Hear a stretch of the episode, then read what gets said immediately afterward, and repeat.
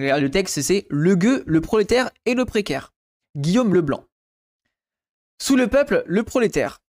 Il peut être tentant de désigner sous l'étiquette peuple une longue structure immémoriale de la vie sociale, laquelle persisterait euh, inentamée, sous les rumeurs bruyantes mais éphémères des mouvements sociaux, des transformations sociales, de tout le cortège des bruits et fureurs qui font corps avec la vie sociale, qui lui confèrent une opacité inégalée. Le peuple refait cette forme a priori réitérée à l'occasion de chaque geste d'envergure politique, une nouvelle vigueur promise à un avenir radieux. Ok. Depuis la Révolution, par son entrain laborieux, il se confond avec l'ensemble des travailleurs qui renouvellent, qui renouvellent, par leurs gestes silencieux, quelquefois colorés, les évidences politiques et confèrent à la vie en société la clarté d'un destin commun. L'équivalence du, l'équivalence du prolétaire et du peuple est scellée par une longue nuit du travail dans lequel aucune lumière ne peut apparaître. Il suffit de lire L'Amené en, en 1838 pour s'en convaincre. Tous ceux qui se fatiguent et qui, peinent pour produire et répandre des productions, tous ceux dont l'action tourne au profit de la communauté entière, les classes les plus utiles à son bien-être, les plus indispensables à sa conservation, voilà le peuple. Ôter un petit nombre de privilégiés, enseveli dans la pure jouissance, le peuple c'est le genre humain. Oh, j'aime bien cette tech. En vrai, j'aime bien cette tech et c'est un peu ce qui est. Oh, je dis ça, non, en vrai, c'est pas vraiment vrai, mais c'est un peu ce qui est évoqué de loin, très très loin dans le livre de Enfin, il y, a un moment. Non, pardon. Il y a un passage à un moment qui me fait penser à ça. Je pense que je dis une bêtise là. Euh, mais attendez, je, sais pas trop où est-ce qu'il m'emmène là le, texte. Un tel énoncé ne se veut pas seulement un constat. Le peuple, ce sont les travailleurs, ceux dont le travail a valeur de bienfait pour la communauté entière. Il est également performatif. Le peuple doit réaliser l'unité du genre humain et en tant que tel doit être composé de travailleurs et non de jouisseurs. Ouais, voilà, en fait, ce qui est, intéressant, c'est que la question de peuple, c'est que elle est euh, soi-disant universaliste euh, et, inclusive. En vrai de vrai, en fait, c'est un mot qui est un peu bâtard et qui peut très vite euh, devenir excluant et, taper sur les sur certains types de populations, et surtout, il est dépolitisant. Le peuple supprime les classes sociales et, supprime les rapports de domination. J'ai l'impression en tout cas. Les jouisseurs euh, dissolvent le genre humain, les travailleurs lui redonnent vigueur en créant des conditions d'une vraie solidarité. Oh, je suis vraiment pas d'accord avec ça. Hein. Je, sais pas si. Attendez. Je sais pas où est-ce qu'il veut nous emmener, donc pour le moment je suis pas fan de ça, mais attendez, on, suit. L'amendé euh, propose sur la base de la valorisation du travail une réconciliation des bourgeois et des prolétaires dont les intérêts se rejoignent euh, puisqu'ils entrent au service les uns avec les autres dans la communauté on peut se donner un, peu plus, euh, plus d'un titre de la description de la menée. déjà, moi, je suis pas, d'accord avec ça. Hein. Euh, nique sa mère, même si, les bourgeois travaillent, euh, qui niquent leur grand mort. Hein. La réconciliation des bourgeois et des prolétaires s'inscrit dans une valorisation sans précédent de l'idée de travail. Ce dernier, qui est sanctionné par la sainte fatigue des corps et des travailleurs, contribue au développement de la valeur sociale et morale de la solidarité. Ouais, ah, je suis, et là, je suis vraiment pas convaincu. En vrai, c'est quoi? Je retire ce que j'ai dit là par rapport à Ouria. j'ai un gros doute. Euh, je sais pas qui c'est ce gars-là et j'ai peur qu'il dise une bêtise. L'idée de peuple servie par, la, le référentiel large du travail annule les conflits entre prolétaires et bourgeois au profit de l'unité du genre humain qui ne peut s'accomplir que dans le genre social du travail. Voilà. Et, ça, moi, je suis, du coup, je suis pas, je suis pas, enfin, je suis complètement contre cette idée-là. Euh, il faut qu'il y ait une unité, il faut pas qu'elle se fasse euh, autour de ça, en fait. Pour moi, ça, je suis vraiment pas d'accord avec cette euh, situation-là. Et c'est ce que disait justement à un moment dans le texte d'Ouria, c'est qu'il faut retrouver une unité euh, de population, de peuple, tu vois, mais qui est justement une unité de bourgeoisie vs les plus pauvres, et pas justement euh, bourgeoisie vs autre chose. Donc non, non, ça, je suis pas d'accord. Tout au travail peut alors apparaître comme un mot d'ordre d'époque qui accrédite l'idée du peuple comme référentiel incontournable du genre humain. La description produite par Lamennais souffre d'une équivalence entre vie sociale et vie morale qui n'a cessé sous des formes différentes d'être réitérée dans l'écriture de l'histoire de la vie sociale dont le centre de gravité est le concept de solidarité. Elle souffre également d'une euh, apologétique du peuple qui met en cause la division apparente entre classes sociales. Oui, voilà. Je suis d'accord avec cette critique-là. Donc la critique de la monnaie est intéressante, mais comme dit Solomon, un peu trop pipoucor. Et en fait, désolé, mais les bourgeois ne peuvent pas avoir des trucs communs avec les prolétaires. Parce que les bourgeois, ils sont bourgeois parce qu'ils exploitent les prolétaires. Donc si tu effaces ce rapport de force-là, tu effaces une espèce de vérité et tu autorises en gros un, conflit destructeur. Enfin, tu autorises une, domination destructeur et c'est comme ça. Et en vrai, si ça me fait penser au livre d'Ouria, c'est qu'en gros, la, proposition du RN et du FN, c'est un peu ça. C'est de proposer une alliance des soi-disant travailleurs, mais blancs en fait. Et de dire, bah regardez, bourgeoisie et prolétaire, on peut être ensemble, on peut s'unir pour un projet commun. Sauf que très souvent, il va se construire autour d'un antagoniste, autour d'un ennemi. Et bah là, pour le FN et le RN, cet ennemi-là, c'est la, classe des, euh, la, classe raciale, quoi, la classe des immigrés, la classe des musulmans et compagnie. Et c'est pour ça que la, gauche, ce qui est intéressant, c'est que euh, pour la gauche, il faut être très inclusif. Donc euh, l'idée, c'est de détruire les rapports de force, enfin détruire les rapports de domination, pardon. Et l'idée, c'est d'avoir en gros une, société où rapport de domination n'existe quasiment plus ou n'existe plus. Et en fait, l'idée, c'est que la construction de la gauche, c'est de justement accepter tous les travailleurs, tous les prolétaires et de se confronter à la bourgeoisie qui possède les moyens de production. Donc là, je suis vraiment fondamentalement d'accord, euh, fondamentalement contre l'idée de la monnaie du coup. Dans cette perspective, peut-il exister réellement un prolétariat? Rien n'est moins sûr car le prolétariat surgit dès lors qu'il prend conscience de ce qui le sépare d'un bourgeois, dès lors qu'il acquiert la conviction qu'il n'existe pas, en acte, une unité de genre humain. Ah, je sais pas. Hein. Ah, je trouve ça c'est intéressant comme réflexion en vrai. Je suis pas convaincu que l'auteur, mais je, trouve l'article intéressant.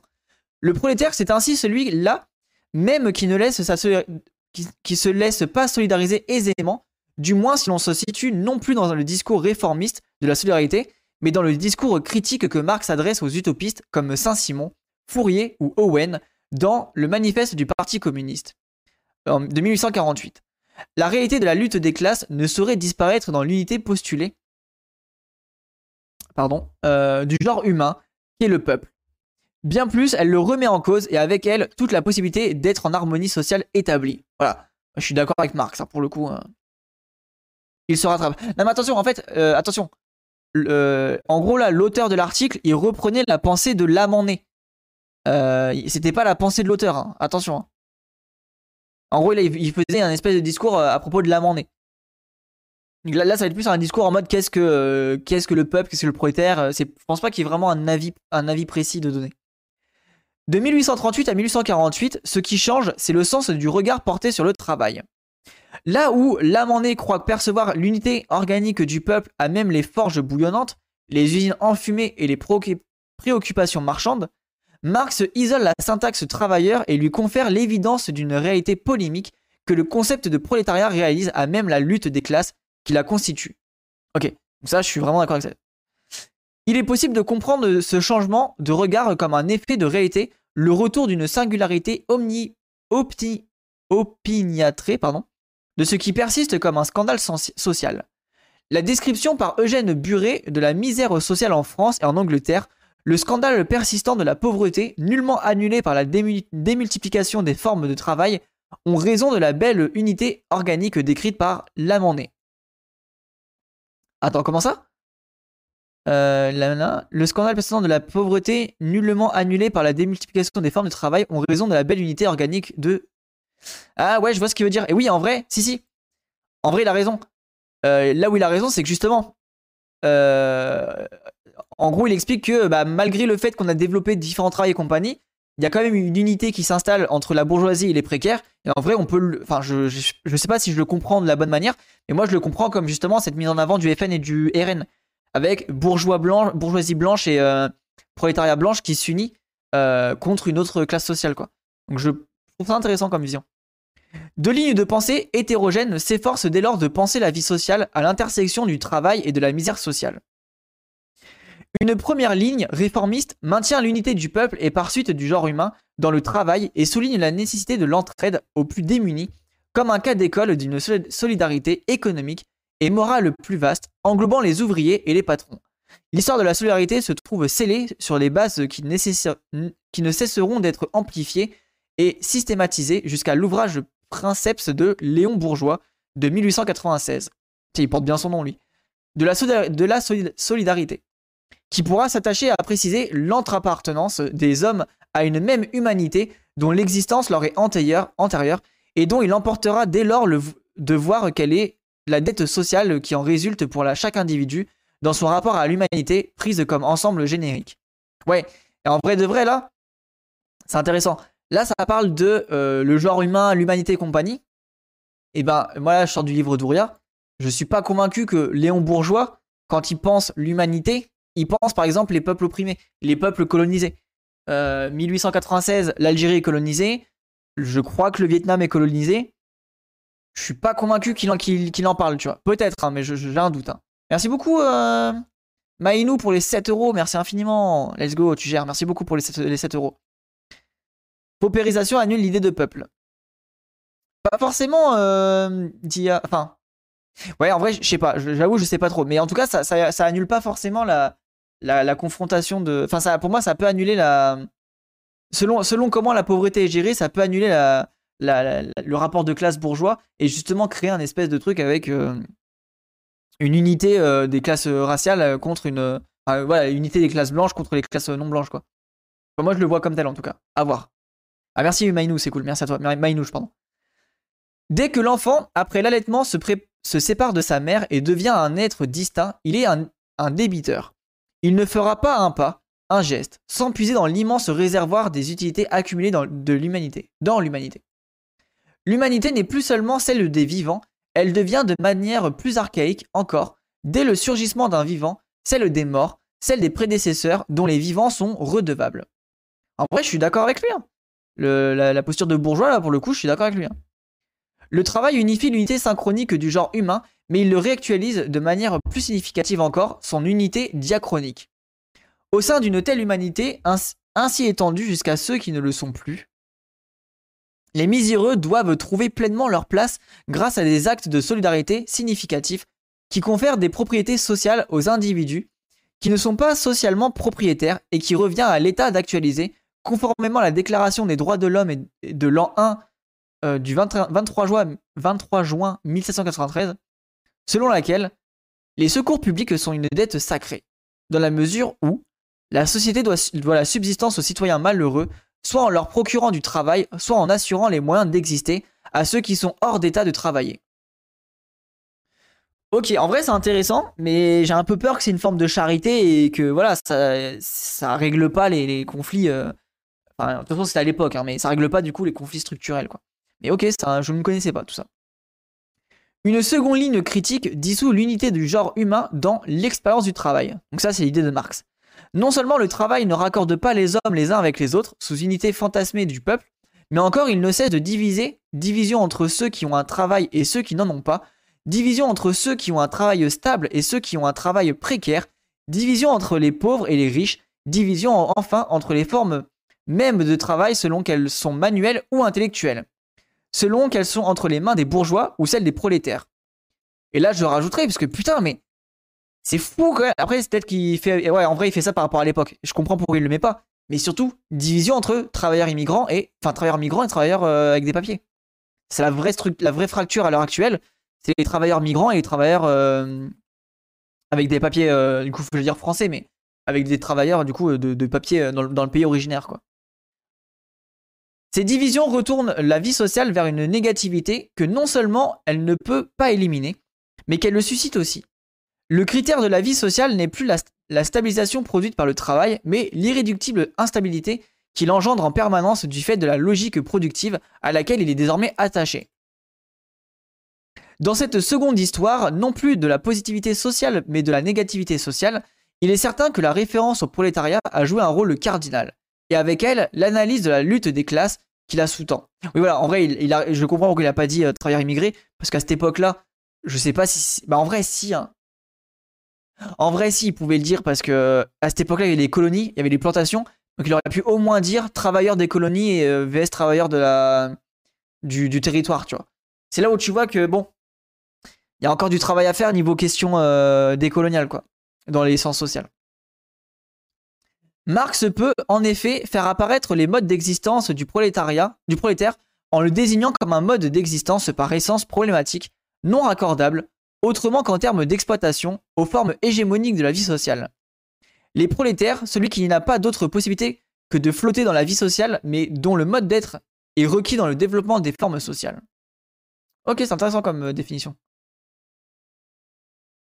Cet état de flottaison, en fait, euh, un surnuméraire potentiel, comme les analyses de Marx l'ont souligné avec vigueur quand il évoque dans le chapitre 23 du livre 1 du Capital la production d'une surpopulation relative ou encore le désengagement d'un certain nombre de travailleurs.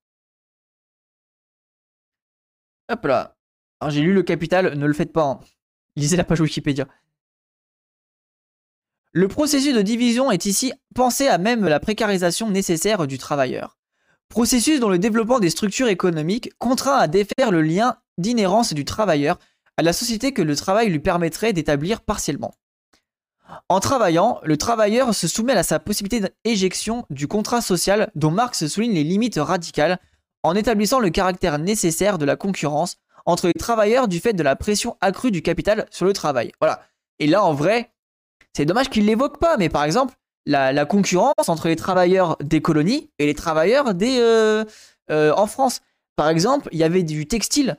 Le textile était, euh, était travaillé à l'étranger, dans les colonies, et en fait, il était vendu moins cher dans les.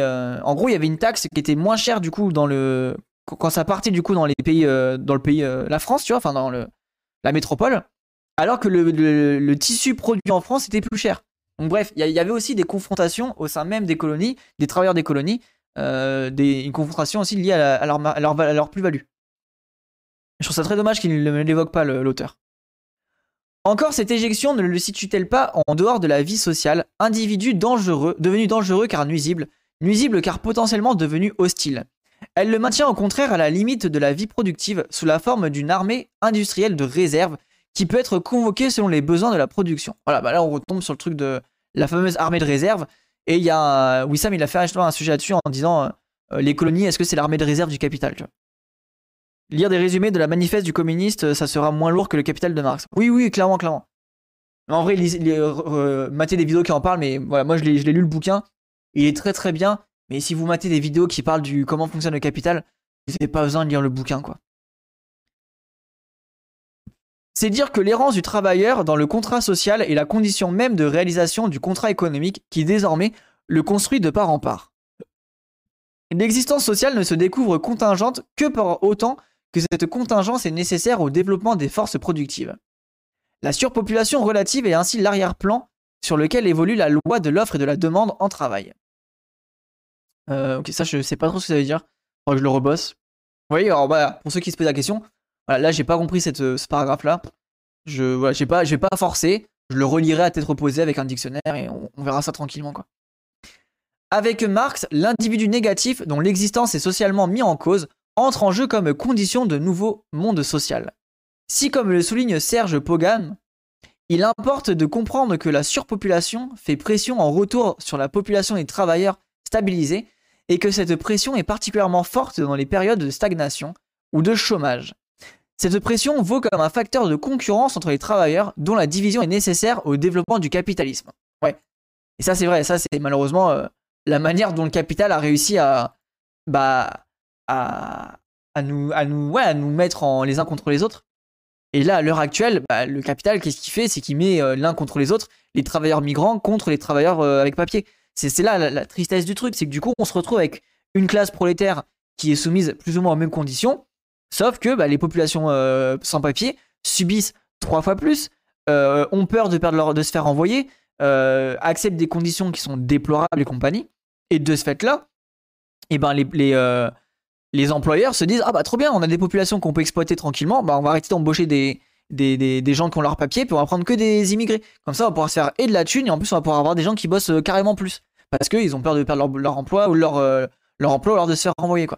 C'est l'enfer, et c'est pour ça que vraiment, les gens, ça, c'est un sujet qui est très très très important. Il faut absolument qu'on arrive à construire un discours d'unité entre les populations euh, sans papier travailleurs et les populations... Euh...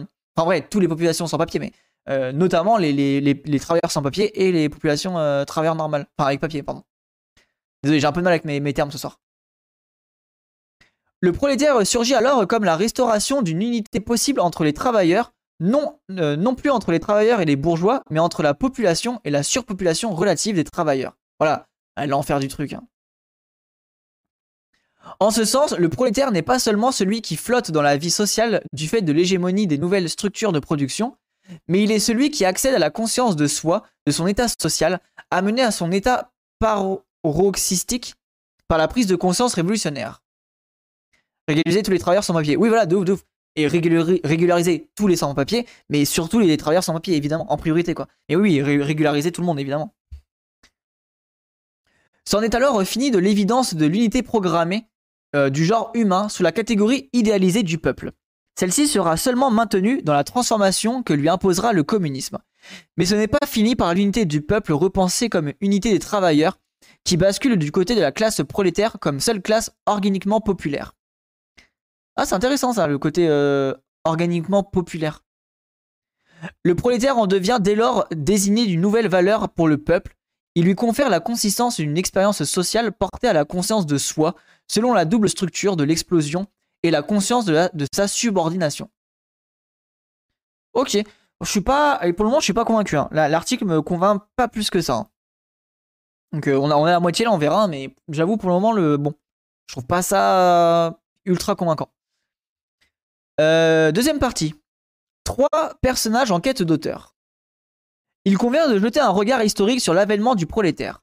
Non pas celui-ci est nécessairement disparu comme beaucoup aiment à le dire, comme s'il avait subitement troqué son habit de misère enfonçant dans les bas-fonds des villes pour un habit lui conférant une euh, certitude d'appartenance à une classe moyenne désormais à penser comme l'événement ultime de notre modernité.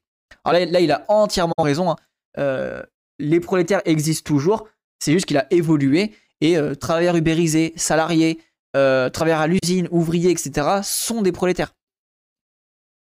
Non pas que celui-ci également se soit apparu avec Marx et ses contemporains et ne se soit révélé à l'occasion de ce diagnostic théorique, dès qu'il existe des êtres privés de la part sociale minimale qui leur confère la possibilité d'une existence par soi et dès que cette privation est imputable à des structures de production, la référence au prolétaire semble pouvoir se désigner par-delà, mais aussi en deçà du diagnostic posé par Marx. Ça, je suis d'accord avec ça. Pour moi, en fait, on peut dépasser Marx et la question du prolétaire. Et par exemple, bah, tout ce qui est euh, Uber, c'est du prolétaire. En fait, il y a plein de corps de métiers euh, qui sont clairement du, prolétariat. Et après, on peut réfléchir à comment on, redéveloppe ce terme-là. Mais moi, je pense que c'est un, thème qui est, euh, vraiment encore actuellement intéressant et, opérant. Pour autant, les mots par lesquels sont désignées les expériences sociales des démunis ne se contentent pas d'étiqueter ou d'objectiver un état de fait. Ils le constituent partiellement dans une relation nécessairement instable mais toujours possible entre la connaissance et l'expérience, le concept et l'état des choses. Si s'interroger sur cette relation excède des portées de ce texte, il importe d'en tirer toute la signification quant à la question du prolétaire. Il doit être possible d'indiquer d'un côté, en se référant aux expériences, euh, qu'un sens du prolétariat peut toujours être réactualisé dès lors d'une part est faite aux subalternes, aux sans part, puisque le prolétaire n'est pas seulement l'être exploité, mais celui qui accède à la conscience de soi dans la conscience de l'exploitation. Ouais, ça, ça, je suis vraiment d'accord avec ça. Petit coucou en DSP à mardi pour la manif les lunettes. Let's go SMK, trop cool. Et oui, de ouf. Bah, repose-toi bien, passe une agréable nuit. Il vaut comme force politique et non plus seulement comme constat sociologique. Le prolétaire peut alors être le nom donné à la politique quand il y a une part de sans part, une partie ou un parti des pauvres. Ouais, ça, je suis vraiment d'accord avec ça. Pour moi, je trouve que le terme prolétaire, en fait, faut le dépasser. C'est pas juste euh, prolétaire, euh, la, population qui se fait exploiter, et voilà, c'est juste ça. Non, prolétaire pour moi, c'est une force politique, c'est une, une puissance, euh, c'est une espèce de volonté de puissance, c'est un terme en fait qui, qui est empouvoirant, entre guillemets, tu vois. C'est un terme qui permet de construire un nous. Voilà, là, je sors du livre d'Ouria, bah c'est ça. le, mot prolétaire permet de construire un nous, un nous commun, un nous où justement la, la, classe des races peut réussir à, à, être, pas éliminée, loin de là, mais peut réussir à être euh, accepter, enfin ouais, je sais pas comment on pourrait dire, mais euh, mise en avant en tout cas, et de fournir une classe des prolétaires euh, de toutes les classes, de toutes les religions, enfin de pardon, toutes les races, de toutes les religions et de toutes les, tous les genres quoi. Et ça, je trouve que c'est vraiment quelque chose qui est pour moi très très important. Et du coup, le terme prolétaire est, à mon avis, en tout cas, très puissant. Et c'est pour ça que j'utilise le concept d'écologie prolétaire parce que j'ai fondamentalement euh, foi en fait à l'idée que ceux qui vont transformer la population, ceux qui vont transformer l'écologie politique à l'heure actuelle, c'est les prolétaires, c'est les ouvriers, c'est les travailleurs. C'est eux qui vont faire la révolution écologique et politique. Et du coup, les travailleurs euh, sans papier, les travailleurs musulmans, les travailleurs euh, juifs, chrétiens, etc. Bref, tous les travailleurs. Et ça, vraiment, j'y crois euh, dur comme fer. Il doit être également possible d'un autre côté, et se référant aux connaissances, de se demander pourquoi cette part des sans-parts a précisément pris le nom, à un certain moment, de prolétaire. Ah ouais, très intéressant ça. Il n'est alors pas inutile de souligner, prenant sens sur fond de vie ordinaire et anonyme quotidiennement, mais chaque fois historiquement, d'évaluer comme des vies sans voix ou sans part, quelle, quelle modification théorique la qualification du sans voix et du sans part, en termes de prolétaire, a fait porter par rapport à l'ancien terme de gueux, et quelle différence est désormais portée par la nouvelle qualification émergente de précaire? Ah Très intéressant. Ok, question très très très intéressante. Ces réseaux de qualification appartiennent à l'histoire et s'en échappent pour autant. Tout autant. Ils dessinent une histoire des concepts sociaux enchevêtrés à l'historique des luttes sociales et des expériences qui s'y rapportent, mais qui s'en dégagent aussi partiellement. Histoire dans laquelle chaque concept peut s'autoriser de rapprochement avec des concepts voisins et s'en distancer aussi. C'est vrai qu'on utilise le terme précaire maintenant pour le coup. Alors moi je suis pas convaincu à 100%, mais pourquoi pas. Je préfère le terme prolétaire. D'un côté, le gueux, le prolétaire et le précaire semblent relever d'un auteur improbable qui leur aurait conféré euh, leur, lettre de malédiction et leur aurait noué euh, une même ronde des, sans-parts ou des sans-voix. De l'autre côté, le gueux, le prolétaire et le précaire annoncent trois retraitements différenciés de la question sociale et du côté des sans-voix ou des sans-parts. Si le prolétariat se réorganise aujourd'hui en précariat, c'est bien parce que la structure d'exclusion qui situait les gueux aux marges les plus extrêmes de la vie sociale a aujourd'hui refait son apparition sous une forme renouvelée. Oh, je suis tellement d'accord avec ça. Ah putain, l'analyse est vraiment bonne. Oui, c'est pour ça que je préfère le terme prolétaire. Ah, je trouve l'analyse très très bonne là. on, va, on va voir, peut-être peut que je me trompe, mais j'aime bien. Avec eux, la question sociale se laisse repenser du côté de l'individu négatif. Voilà, ah putain, il a raison. Oui, il a raison. Et en fait, le précaire, en gros, devient une sorte de victime. Euh, le précaire devient qu'une victime. Une victime de l'État néolibéral qui n'est qui n'a pas de puissance, qui n'a pas de force et qui ne peut pas se euh, trouver une puissance pour euh, démonter le, capitalisme. Et, ça, je, suis vraiment d'accord avec ça. Et du coup, c'est plus compliqué de construire une classe sociale autour du précaire qu'une classe sociale autour du prolétaire. Parce que le prolétaire, il a une force politique, il a une conscience de soi. Ah, j'aime beaucoup cette euh, critique. La structure d'inclusion et d'exclusion faisant corps avec le gueux rejouer sur d'autres formes avec le prolétaire et le précaire tend alors à être réactualisé. Pour autant, il serait en partie illusoire de ne pas voir qu'un individu caché indifféremment sous les masques du gueux, du prolétaire ou du précaire. Avec eux, la question sociale ne peut, pas, ne peut manquer de se laisser déterminer de manière différenciée. Le gueux, le prolétaire et le précaire sont bien trois individus négatifs irréductibles qui, certes, révèlent sous le discours sociologique qui solidifie les normes de la vie sociale, à force d'insistance sur les formes d'intégration, les attendus de l'incorporation, la fragilité des normes sociales qui ne parviennent, pas à ne parviennent à retenir qu'en mettant à la marge toute une population. Mais le gueux, le prolétaire et le précaire n'en appartiennent pas moins à trois histoires différenciées du social, faisant apparaître une histoire des limites sociales par lesquelles une société procède aux gestes concomitants de l'inclusion et de l'exclusion. Ah, je suis vraiment d'accord avec ça. Je suis vraiment d'accord avec ça. Ça, en vrai, il est intéressant. Et oui, c'est pour ça que après peut-être que je me trompe, hein, mais moi je trouve que la, le terme prolétaire, il est, vraiment plus puissant. Il, a une. Euh, il, a en lui, en fait, une puissance qui. Euh, ça m'étonne pas que les, bourgeois veulent, euh, ne veulent plus utiliser, en fait, je pense. ça, ça me paraîtrait logique, en fait. On pourrait faire une histoire des limites, de ces gestes obscurs et oubliés des, des cas accomplis, par lequel une culture rejette quelque chose qui sera pour elle extérieur. Le gueux, le prolétaire et le précaire annulent la possibilité de la cohérence sociale. Tout comme le fou est celui qui annule la raison et maintient le, blanc de l'absence, d'œuvre à même la limite qui le destitue comme fou et le situe à l'extérieur de l'espace des œuvres humaines. Ah, en vrai, ça, je suis d'accord avec cette posture-là. Et la dernière fois, je parlais dans un chat quelqu'un qui me disait justement, euh, euh, Léo, il disait, est-ce qu'on dit fou ou malade mental? Et moi, je dis à Léo, moi personnellement, je préfère dire fou. Parce que malade mental, ça veut dire que euh, la personne est considérée comme malade, donc rentre dans les institutions, donc subit la violence de l'État. Alors là, attention, en vrai de vrai, à l'heure actuelle, le mot fou ne peut plus vraiment être utilisé. Parce que le mot fou est maintenant vraiment trop mal vu. Mais à une époque, en tout cas, le mot fou était mieux que le mot malade mental. Parce que le mot malade mental, en gros, ça voulait dire bah, le fou devient malade mental, donc il peut être enfermé dans un lieu de contrôle, il peut subir de la violence de l'État, il peut subir des choses, alors qu'avant, le fou, bah, il passait inaperçu. C'était la personne qui était isolée, mais elle n'était pas non plus dominée par un nouveau rapport, euh, euh, euh, de, de, violence médicale. C'est pour ça que je trouve que fou, mine de rien, c'est pas forcément inintéressant, alors que malade mental, bah, ça veut dire que ouais, tu rentres dans des petites cases de l'État, donc tu peux. Enfin, ouais, c'est pas empouvoirant en fait. Enfin, c'est dominant, tu vois. Je sais pas, moi, je, c'est peut-être pas la meilleure des techs, hein, mais ça me fait penser à, du Foucault et du coup, je trouve ça intéressant.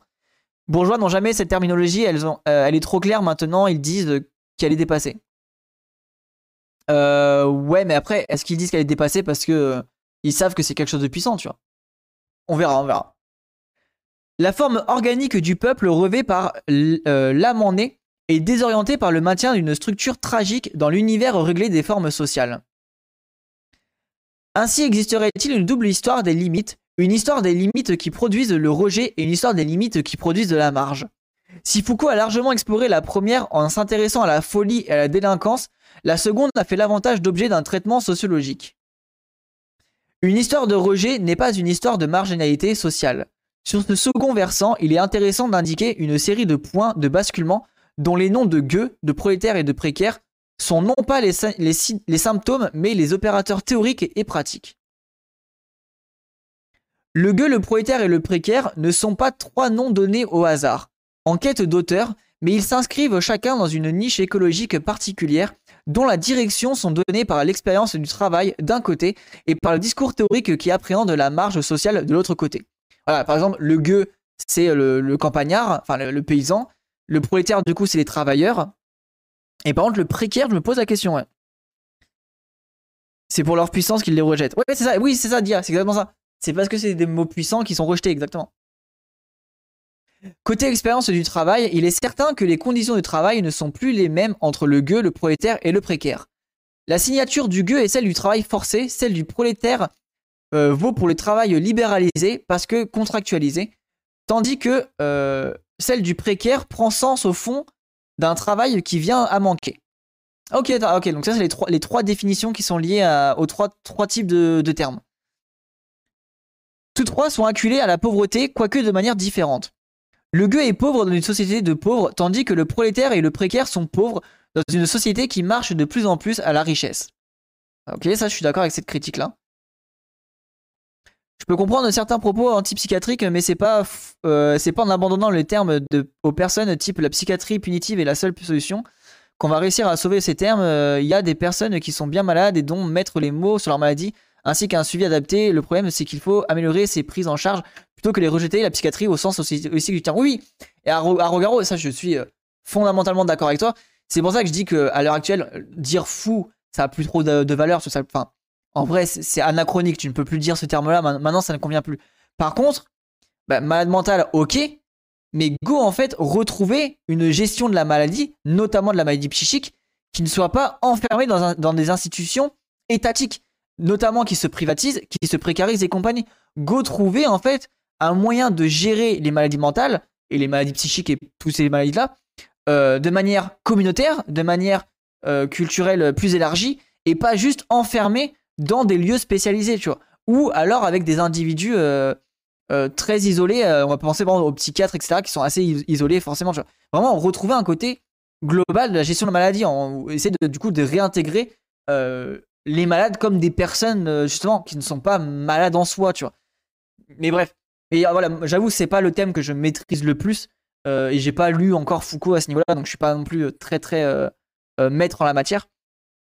Mais je trouve que c'est intéressant de, comprendre et de voir aussi bah, comment les, hôpitaux, psychiatriques euh, abusent et surabusent de, certaines méthodes et en fait détruisent aussi des. Voilà, c'est bien pour certaines personnes et à certains moments c'est vrai, mais ça permet aussi à certaines autres personnes de subir malheureusement dans des conditions déplorables des, euh, des, traitements qu'ils ne devraient pas subir. Quoi. On peut penser par exemple aux, autistes qui sont enfermés. Euh, en bref, voilà, plein, plein de trucs comme ça qui pourraient être gérés différemment et euh, pas forcément dans des lieux de, d'enfermement et de contrôle. bref, là, c'est un, peu, hors du propos, mais c'est toujours intéressant là-dessus. Et je vous conseille de checker un peu des, trucs de, soins, de soins autogérés, de soins comme ça, quoi. Ah bah ouais, totalement, il y a qu'à voir comment ils prennent en charge les personnes atteintes de schizophrénie sans médicaments en Suède. Vraiment, c'est un truc de ouf, tu devrais te renseigner, c'est un bon exemple de comment gérer différemment justement. Ok, voilà, mais moi je suis clairement dans ce genre de situation. pareil, par exemple, euh, tout ce qui est euh, gestion des malades mentaux, euh, bah, trouver des, trucs avec des, des fermes, etc. Il y, a aussi un pan de, de, situations où ils mettent par exemple les, personnes avec des troubles psychiques dans des lieux de, nature avec des fermes occupées des animaux. En fait, ça permet vraiment de quasiment se passer des médicaments. Donc ouais, non, je suis clairement là-dedans. Et ça, je suis 100% d'accord avec toi. C'est pour ça que la critique que j'ai, elle est pas forcément opérante, mais faut faire attention quand même que dès que vous utilisez un terme bah, malade mental, dites-vous que derrière, il y a un rapport de force, il y a un rapport de domination, il y a un rapport de marginalisation par certaines populations, etc. Et c'est surtout pour ça que j'aime bien un peu appuyer et titiller le terme. Ils sont dans des centres, mais zéro médicament, il y a assez de personnel pour être présent euh, pour chaque malade, tout ça, tout ça. Bah ouais, voilà. Et là, ça, c'est une vraie gestion du soin, une vraie gestion commune de la, la prise en charge des malades, tu vois. Je pense qu'en parlant, on peut juste éviter de définir les personnes par leurs difficultés créées par la gestion sociale inadéquate pour son pote. Euh, ouais, c'est intéressant comme, comme truc, ça aussi, j'aime bien. Mais bref, en tout cas, il y, a, plein de. Il y a, plein de, critiques à, mener. Et je, dis juste que chaque terme a une valeur, chaque terme a, une, a, aussi des, des, restrictions. Et moi, moi les sociétés de contrôle, les sociétés d'enfermement, enfin les lieux d'enfermement et les sociétés de contrôle, c'est des choses qui me, qui me touchent beaucoup, quoi. Donc Deleuze, Guattari, Foucault. Euh, et c'est pour ça que j'aime bien un peu traiter mon esprit autour de ces questions-là, quoi. Euh, du coup, on continue. Surtout, la pauvreté a le sens d'une inclusion problématique car le gueux, le prolétaire et le précaire sont inclus dans la société en tant qu'ils sont à la marge, en tant que précisément leur marginalité et leur mode d'inclusion. Si Robert Castel a raison d'englober cette inclusion paradoxale sur le concept de désaffiliation plutôt que d'exclusion, pour désigner précisément le processus social comme un processus également désintégrateur. Il reste que cette désaffiliation n'a pas la même signification en fonction du référentiel que son analyse pratique et théorique constitue. Ah, j'aime bien, je connaissais pas ce terme. Et carrément, ça se comprend. Ouais, t'inquiète, mais c'est cool ton retour, hein. merci beaucoup. Ça fait d'accord sur les dérives euh, des méthodes de psy. Ouais, bah après, je pense qu'on est. Parce à gauche, c'est ce genre de thèmes qui sont mis en avant, donc ça m'étonne pas. Et c'est cool là d'avoir un retour là-dessus. Merci pour ton, ton message. Si l'idée de stabilité sociale doit être remise en question par une attention au surnuméraire d'autrefois, de naguère et d'aujourd'hui, il impose de comprendre que l'idée même de surnuméraire ne s'est mise à exister véritablement qu'avec l'apparition du prolétaire, véritable personnage surnuméraire analysé par Marx. Ok, alors ça, j'ai pas tout compris, surnuméraire, je sais pas trop à quoi ça veut paraître. J'irai retravailler ça. L'invention du prolétaire correspond précisément à l'invention d'une armée de réserve dont le statut social ne peut être que flottant, faisant basculer la structure sociale de l'inclusion pure à un régime d'inclusion-exclusion. Ah oui, ok, d'accord que le précaire viendra faire euh, euh, rejouer en, le réorientant sur un nouveau pivot théorique et pratique, celui de la souffrance sociale. Dans cette apparition du surnuméraire, la pauvreté est venue être, euh, à être progressivement délégitimée. Ok, je, hein, alors je m'attendais pas à cette fin-là. troisième paragraphe, le pauvre, le misérable et le souffrant. Qu'est-ce que le gueux? En effet, si ce, n'est encore le pauvre légitime que le discours de, de paupérisme maintient dans la légitimité de sa pauvreté, en s'attachant à le distinguer de son nombre mortel, produit par le mauvais pauvre, celui qui est pauvre non pas parce qu'il travaille, mais parce qu'il ne veut pas travailler. Ah, ok. C'est intéressant ça. C'est à toi, Mephisto. Certes, entre le pauvre travailleur glorieux et le pauvre non-travailleur honteux désertant le travail, il y a une place médiane dont il faut pouvoir avérer la valeur réservée aux pauvres ne peut pas travailler. Ah, c'est vrai ça. Et qui sont tout aussi euh, mises à la marge, hein, malheureusement.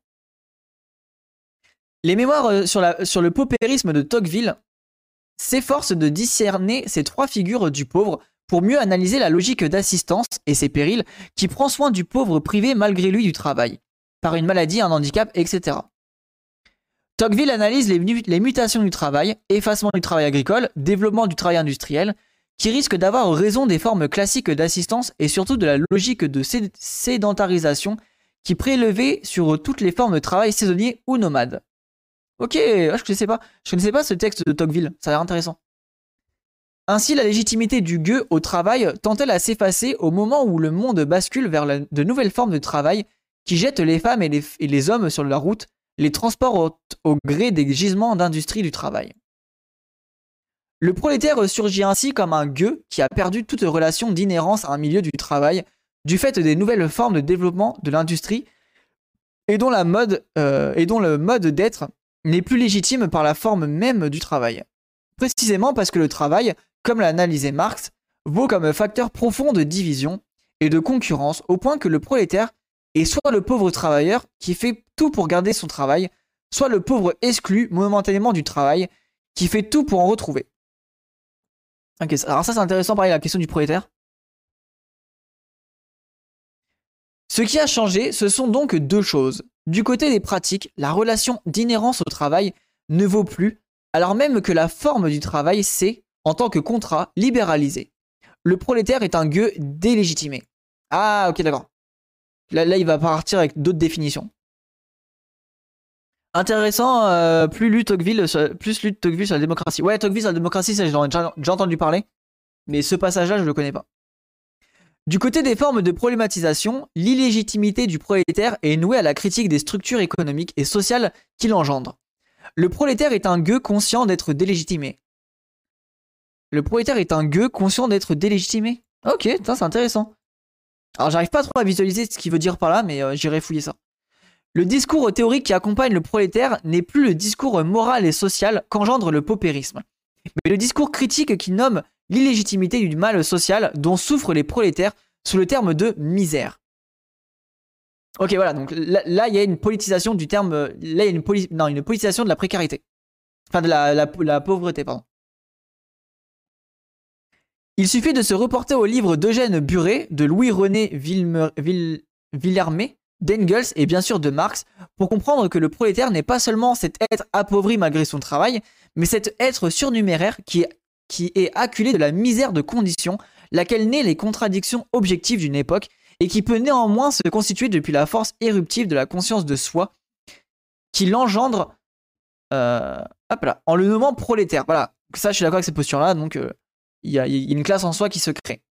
Là où le gueux est rendu invisible par le non-savoir dont il est l'objet, véritable blanc dans l'ordre de discours, les prolétaires, à force d'être délégitimés par le type d'exploitation qui s'en empare, se reconstitue comme un sujet critique par le diagnostic produit par le savoir critique dont il est l'objet, euh, et dont il est également l'auteur, par-delà de la dispersion entre les modes d'être du travailleur, selon qu'il a plus du travail qu'il est momentanément privé.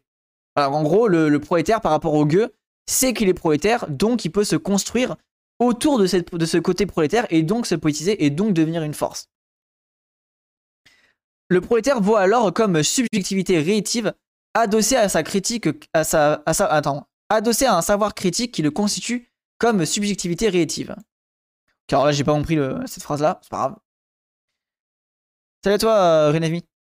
Quelle modification est entraînée par l'apparition du terme de précaire? Ah, ça, c'est intéressant, c'est la question que je me pose du temps. Certes, celui-ci surgit dès le livre d'Eugène Buret de 1840, De la misère des classes laborieuses en France et en Angleterre. Ah ouais, putain, je savais pas que c'était si tôt.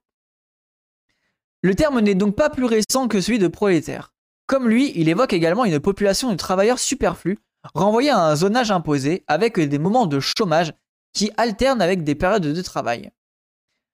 Le terme de précaire, de précaire s'adosse à l'expression d'insécurité sociale dont l'origine est celle, euh, pardon, dont l'origine est, comme le signale le Robert Castel à propos de Buret, la nouvelle organisation du travail. Ok, donc c'est vraiment un terme qui est plutôt ancien et qui était déjà lié au non-fait d'avoir un travail au fait que le travail était de plus en plus euh, euh, bancal. Ces populations de travailleurs, écrit Buret, de plus en plus pressés, n'ont pas même la sécurité d'être toujours employés. L'industrie qui les a convoqués ne les fait venir que lorsqu'elle en a besoin d'elles, et sitôt qu'elle se peut s'en passer, elle les abandonne sans le moindre souci. Ok, donc ouais, donc ça existait déjà. Dans cette assignation à l'errance sociale, le précaire redouble le prolétaire, et en même temps s'en détache. Oui, voilà, en fait, c'est ça qui est intéressant, c'est que du coup, vu que le précaire n'a pas de travail, n'a pas forcément du travail, donc il ne, peut pas se, il ne peut pas se construire autour d'un travail, autour d'une fierté du travailleur.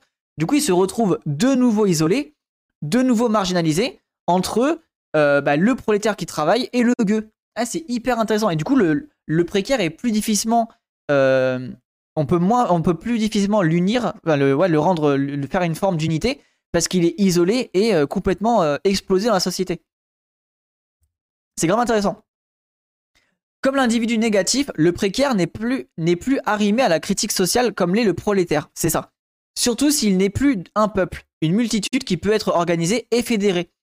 Si le prolétaire peut encore faire surgir le versant noir de la disqualification et le réexpédier à son destinateur social, le précaire étant potentiellement nulle part, étant désarrimé de tout lieu social, y compris des lieux de la critique, se voit individualisé comme individu purement négatif, constitué par cela même qui le nie, la souffrance. Voilà, et je suis clairement d'accord avec ça. Et du coup, bah, le précaire, c'est un langage de libéral parce que ça permet de pointer les individus. Et en fait, ça permet d'extraire l'individu de la structure. Tu es précaire, donc tu n'es plus quelqu'un qui est pris dans une structure, tu es juste quelqu'un qui bah, subit une forme de précarité, mais t'inquiète pas, tu t'en sortiras. Euh, parce que si tu veux, tu peux. Vous voyez aussi comment c'est hyper permissif. Du coup, c'est vraiment vicieux, quoi. Bah, si, tu, si tu veux, tu peux. Si tu travailles, tu auras un boulot. Et en fait, là, on efface la structure qui, qui l'a rendu précaire.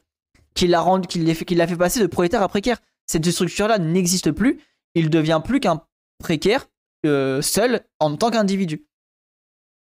Grave intéressant. Euh, là où le gueux euh, vaut, comme pauvre, pardon, là où le prolétaire vaut comme misérable, le précaire s'impose comme souffrant. L'invisibilité du gueux qui avait été annulée par la voix critique du prolétaire hante à nouveau le précaire. Ouais, c'est ça. Ah putain, c'est vraiment trop bien. C'est là toi, Spiritual Snake. Seulement, l'invisibilité du gueux était en rapport avec la naturalisation de son placement au plus bas. Le cerf, par exemple le vouant à l'effacement hors de tout savoir alors que l'invisibilité du précaire est en rapport avec les difficultés de lui assigner une place. Situé entre l'entre-deux de l'état euh, d'inclusion et de l'état d'exclusion, le précaire est celui qui peine à être retenu du fait de son effacement de toutes les places sociales stabilisées. C'est ça. Et en vrai, est très très très bonne euh, fin d'article. Hein. Je suis vraiment d'accord avec ça. Avec lui, la question sociale prend un nouveau tour. Du coup, des pratiques, le travail s'impose comme le signe dominant de la normalité sociale, alors même que sa, réalité est de plus en plus problématique. Du côté des formes de problématisation, le précaire est analysé comme un souffrant total dont la fragilité est démultipliée sur le plan social, mental et corporel. C'est ça. En fait, on ne pense le précaire que sur le côté négatif. Ainsi, le pauvre au misérable euh, ainsi, du pauvre misérable et au souffrant peut s'accomplir sinon la marginalisation du discours critique sur la pauvreté, soutenu par la figure du prolétaire, du moins l'émergence d'un discours alternatif, psychosocial, sur la sécurité et l'insécurité sociale, soutenu par la figure du précaire. C'est que le discours critique est désormais moins économie politique qu'un nouvel ordre des discours qui analyse la souffrance sociale en rapport à la souffrance psychique et peut ainsi créer la catégorie d'un individu entièrement négatif, et donc très individuel. Ah là là, mais très très bonne critique. Hein. Très bonne analyse. S'il est vrai qu'une culture rejette quelque chose qui sera pour elle extérieur, il faut également souligner qu'elle ne cesse de créer euh, chez les marges des marges qui sont pour elle moins extérieures que les différents, que tout, que tout à la fois, elle suscite et révoque. Comprendre comment ces deux figures de la limite communiquent est aujourd'hui l'une des tâches majeures de la philosophie. Euh, J'ai eu un peu mal pour la fin, mais vraiment la, fin était très très très bien. Ah, du coup, ne vous faites pas baiser. Ne vous faites pas baiser avec la, critique euh, précaire et prolétaire. Voilà, gardez en tête que bah, précaire, euh, c'est un terme qui globalement euh, correspond très bien à la logique néolibérale. La logique libérale, c'est que du coup, quand t'es précaire, t'es un individu seul, isolé, mal dans ta peau. Donc du coup, bah, tu peux lui, vendre des développements personnels. Tu peux euh, le, le faire, enfin voilà, tu peux lui faire subir plein de trucs liés au, libéralisme. Et surtout, bah, il, se, ça lui empêche de se construire politiquement, ça l'empêche de se structurer politiquement et de construire une classe qui est forte et qui peut modifier le, le, cours de la politique, quoi. grave, grave intéressant. Et du coup, bah, moi, je pense qu'il faut considérer que les prolétaires euh, sont même ceux qui ne travaillent pas. Euh, les prolétaires euh, sont même les, les, personnes qui n'ont pas forcément euh, accès à l'emploi. Je pense que ça peut être intéressant comme construction sociale.